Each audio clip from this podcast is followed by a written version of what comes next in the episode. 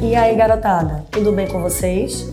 Sejam bem-vindos a mais uma temporada do podcast do Consultório de Redação do Colégio Santa Emília.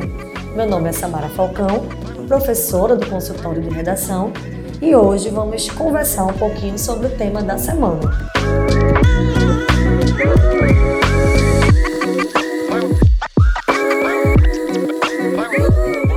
Oi meninos, tudo certinho com vocês? Vamos embora para mais uma semana de produção. O tema da redação do consultório dessa semana é Formas de combater a violência doméstica no Brasil. E aí, como eu sempre peço a vocês, vamos prestar atenção, observar bem direitinho as palavras-chave do tema, né? A gente tem três: combate, combater, como verbo, violência doméstica e Brasil. E aí a gente se atém logo, né, à palavra combater, que nos remete, claro, à nossa querida proposta de intervenção. Mas, antes da proposta, sabemos que a argumentação no desenvolvimento é o ponto alto, é a parte mais importante do nosso texto. E essa argumentação, por causa da possibilidade do tema, ela pode ser estruturada na forma de causa, causa ou causa e consequência. E aí lá na conclusão a gente vai apresentar as possíveis soluções para os problemas discutidos. Conversando um pouquinho sobre o tema, de fato, né, uma das imagens mais associadas que a gente tem à violência doméstica é a de um homem, namorado, marido, ex-namorado, ex-marido, que agride a parceira motivado por um, um, um sentimento de posse sobre a vida e as escolhas daquela mulher. Realmente, esse roteiro é, é, é, um velho conhecido nosso, né? Nós vemos diariamente, infelizmente, na mídia, casos de agressões físicas e psicológicas cometidas por parceiros, e esse tipo de fato é o mais recorrente no Brasil. Mas peço que vocês prestem atenção ao início do texto 3, em que a gente tem o conceito de violência doméstica é todo tipo de violência praticada entre os membros que habitam o ambiente familiar em comum. Então, não apenas pode acontecer entre marido, esposa, namorado e, e namorada, pode também acontecer entre pais e filhos, independente de suas idades, tá? É, entre genro e sogra também, por exemplo. Muito cuidado com a abordagem que vocês vão ter em relação ao tema. Para não ficar uma salada, né?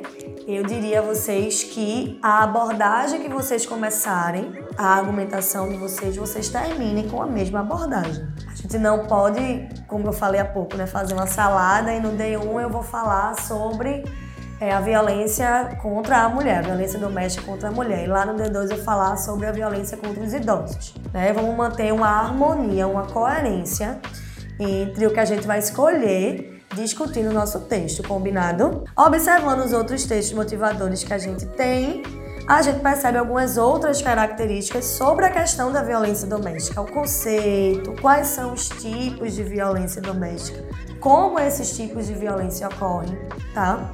Quais são as principais vítimas? O porquê disso acontecer não tem. E aí é onde a gente vem com a nossa argumentação, tá? Quais são os principais motivos dessa violência doméstica acontecer no Brasil hoje? Tem raízes históricas? Não tem? Quais são? Como é que essas raízes históricas elas contribuíram para esses tipos de violências domésticas acontecerem hoje em dia no Brasil? E aí, meninos, para gente ilustrar um pouquinho, né, o nosso texto, é, eu vou deixar para vocês aqui três repertórios, três docs que vocês podem utilizar tá? O primeiro é sobre o que eu acho que vocês vão falar mais, que é a violência doméstica contra a mulher, que é o filme Coisa Mais Linda, que é brasileiro. É uma série, na verdade, que trata sobre o machismo lá da década de 50, de 60, que era, na época, bastante escancarado.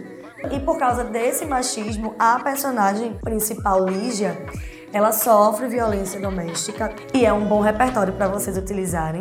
O segundo é o filme Eu Me Importo, que vai para um outro ponto da violência doméstica, que é a violência sobre os idosos. É, é um filme que trata da defesa dos direitos das pessoas idosas. E o último é um curta-metragem bem pequenininho mesmo, tá? Não, não fiquem com preguiça de assistir, não. A Inocente, um curta que narra a violência doméstica sofrida por uma criança angolana.